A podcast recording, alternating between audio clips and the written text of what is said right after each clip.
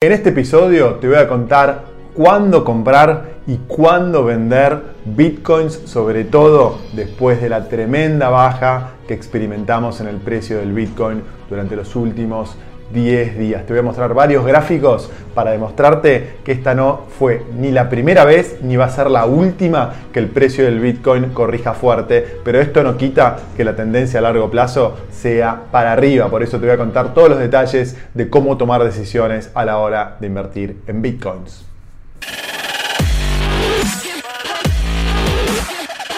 Esto es el Fede Teso Show.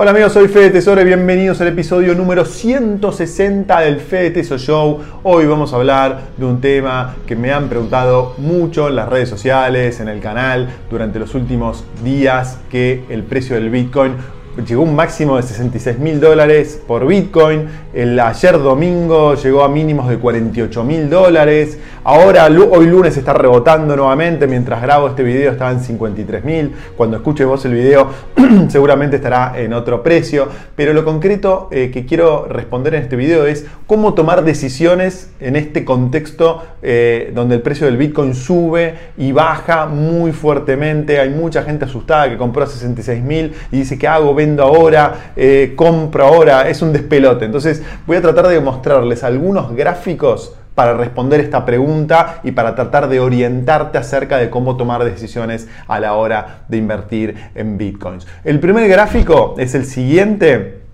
que lo, saqué de las redes sociales de Binance, que el gráfico de la izquierda te dice la expectativa, ¿no? Todos esperamos que el precio del Bitcoin o de nuestra criptomoneda suba con esta línea recta casi eh, y en algún momento se dispare, pero que nunca baje, baje. Y la realidad es como lo ves en el gráfico de la derecha, ¿no? Con momentos de, con una tendencia de, crecimiento hacia arriba, pero tenés bajas, tenés bajas importantes eh, casi en forma constante. Entonces, en ese sentido, ahora me gustaría pasar al segundo gráfico, que es un poquito más complejo, pero lo que mide es eh, la evolución del precio del Bitcoin del año 2012 a la fecha y te muestra todas las caídas que tuvo el Bitcoin mayores al 30%. Fíjense todas las caídas que tuvieron. Desde el 2012 tenés una primera caída del 49% y así sucesivamente. En, el año pasado, en el 2020, tuviste una caída del 61%, ¿no? El precio del Bitcoin pasó de 10.457 dólares a 4.106. Después tuviste una, una suba inmensa,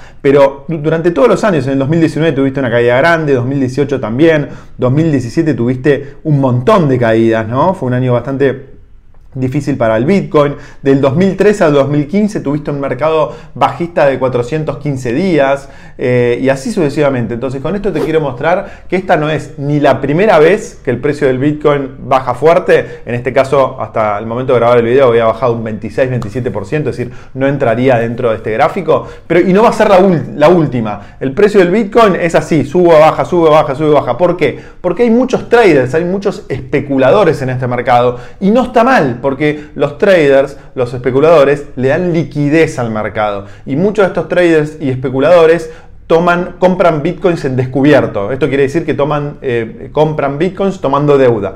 Y cuando el precio del bitcoin baja fuerte, la entidad que les dio el préstamo eh, para comprar bitcoins les liquida porque tienen que dejar algo en garantía. La garantía baja, entonces automáticamente se disparan stop loss. Entonces esto provoca que las pérdidas sean, sean muy, muy grandes. Pero más adelante te voy a mostrar algunos gráficos para que veas, para que sí veas un factor que es muy importante, que es cómo se comporta la demanda. Pero antes de entrar en eso, déjame mostrarte el tercer gráfico que muestra cómo se desempeñó el precio del Bitcoin durante, durante el último año, durante los últimos años. Y fíjense que después de cada suba importante hubo una baja importante. Los gráficos eh, verdes son las subas, los gráficos rojos son las bajas. Con esto te quiero mostrar que esto es una constante. Subas muy fuertes, correcciones. Subas muy fuertes, correcciones. Por eso te quiero decir, no te asustes, porque lo peor que te puede pasar como inversor es que compres acá arriba, cuando el, el Bitcoin acá alcanza el precio máximo, y vendas en lo más bajo de la corrección. Tenés que tratar de hacer lo contrario, comprar en la corrección y vender en todo caso. Yo no vendería nunca porque creo que la tendencia es de, digamos, de suba a largo plazo eh, y vender arriba. ¿no? Ese es el, el tercer gráfico. Ahora mira el cuarto gráfico que muestra ahora sí cómo se desempeñó el Bitcoin desde el año 2021. Eh, ahí ven que hay periodos de baja, por ejemplo, eh, acá en el 2021 ven un, comienzo del 21 una, una, baja del 31%, después tienen una suba del 104%, baja corta del 25%, después tiene una, suba del 49% y luego le sigue una baja del, del 26%. Con esto es fundamental que hayas entendido entonces que eh, el precio del Bitcoin se comporta así siempre. No es sorpresa si experimentas una baja del 30 o el 40 o el 50%. Tenés que aguantar y no tenés que vender. Y ahora quiero compartir con vos un factor que sí creo que tenés que mirar. Es decir, no tenés que mirar el precio del Bitcoin y sí tenés que mirar el factor que es la demanda. ¿Cuántas personas usan Bitcoin. Mirá este gráfico que dice 5 Orders of Magnitude, que un poco lo que dice es compara el número de personas que usan Bitcoins, que fíjense que es la segunda columna, con la primera columna que es el precio del Bitcoin, ¿no? Bitcoin price and number of people using Bitcoins, que acá, eh, entonces, estamos en el 2020, diciembre del 2020, tenía 100 millones de personas que usaban bitcoins. Dividido 5 te da 20.000. Esto lo publicó una empresa llamada Pantera Capital, que es un activo inversor en, criptomonedas. Entonces, eh, en el, y esta, esta, esta variable se dio siempre, ¿no? Cuando había 10 millones de personas que usaban bitcoins, el precio del bitcoin era era 2.000, cuando había un millón de personas que usaban bitcoins, el precio del bitcoin era 200, entonces lo que pronostica Pantera Capital es que cuando se llegue a un billón de personas, es decir, a mil millones de personas que usen bitcoins,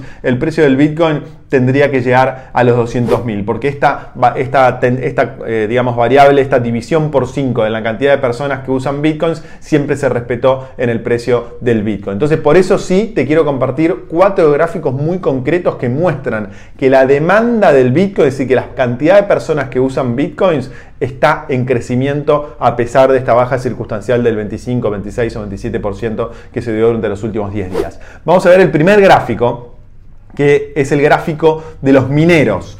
Eh, en líneas, esto te dice, cuán, eh, si los mineros, acuérdense que los mineros eh, lo que hacen es generar nuevos bitcoins, pero también validar transacciones de los bitcoins y cada vez que hacen eso reciben un pago en bitcoins. Entonces el minero tiene dos posibilidades, o vende el bitcoin para hacerse de su dinero, o directamente mantiene los bitcoins. Entonces este gráfico te está mostrando que eh, en el mes de abril los mineros están manteniendo el bitcoin, es decir, no están vendiendo bitcoins como pasaba a principios de este año, fíjense que son las líneas rojas que están este, al principio de este año, sino que lo que está pasando ahora es que los mineros se están quedando con los bitcoins, están acumulando, esto quiere decir que son positivos, estos para los mineros es un negocio, por lo tanto si tienen, si esperan que el precio del bitcoin baje van a venderlo, si, esperan que el precio del Bitcoin suba, lo van a mantener. Entonces, esto es la, primera variable que te muestra, el primer gráfico que te muestra que la demanda de Bitcoin sigue muy fuerte. Vamos al segundo gráfico de demanda.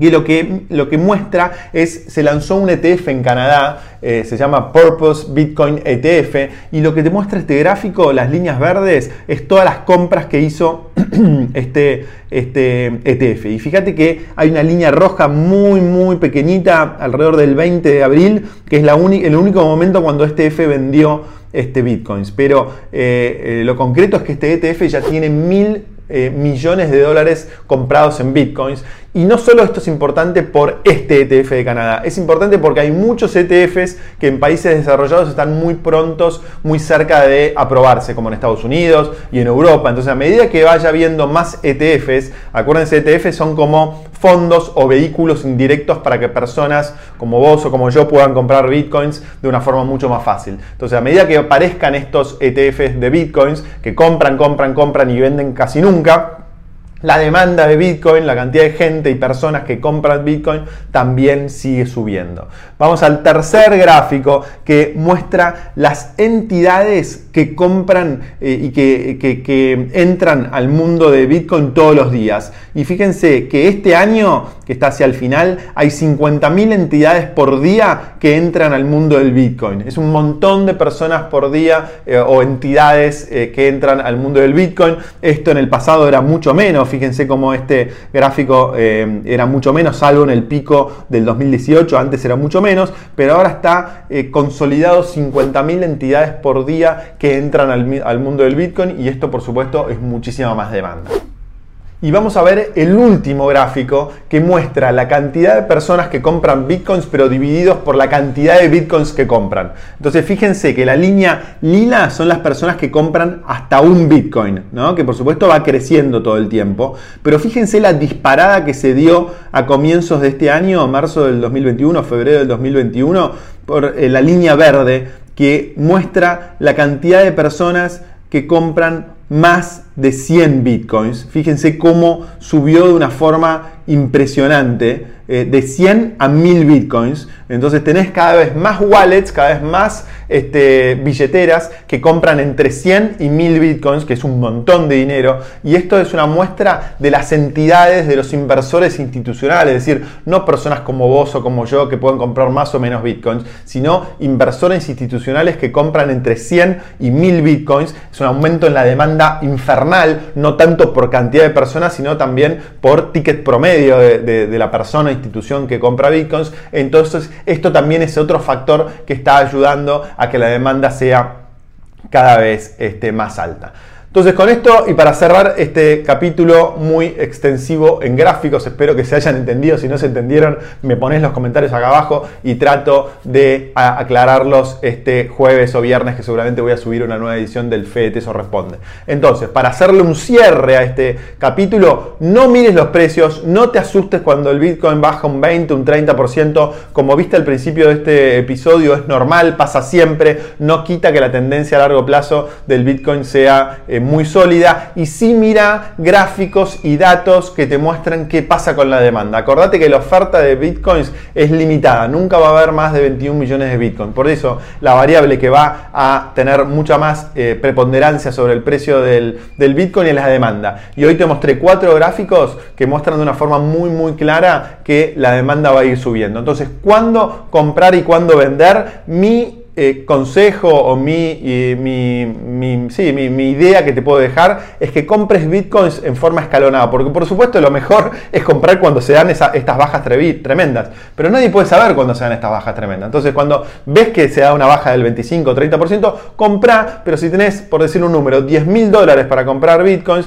compra un poco ahora, compra un poco dentro de un mes, un poco dentro de tres meses, entonces vas eh, promediando el precio de entrada. Nunca compras en el precio más alto y tampoco nunca vas a comprar en el precio más bajo porque es imposible predecir cuándo el Bitcoin va a bajar y cuándo va a subir. Pero promediar el precio de compra es una muy buena idea. Tratar de no comprar todo cuando el precio está acá arriba y vender todo cuando el precio está acá abajo, porque eso es el peor error que pueden hacer los inversores individuales y tenerlo como una estrategia, como una inversión a largo plazo. Si la demanda sigue creciendo como te mostré en este gráfico. Y si se cumple esta eh, relación de 5 a 1 por cantidad de personas que usan bitcoins y el precio, seguramente el precio del bitcoin va a seguir subiendo a largo plazo de una forma muy muy pronunciada con estos subas y bajas. Pero es fundamental que trates de controlarte y entender cómo funciona el mercado para tratar de aprovechar toda esta suba a largo plazo. Con esto cerramos, espero que te haya gustado el episodio, acordate de poner todas las preguntas acá abajo, ponle me gusta si te gustó el video, compartilo, suscríbete al canal si no lo hiciste y nos vemos muy pronto con más inversiones y finanzas personales. Chao.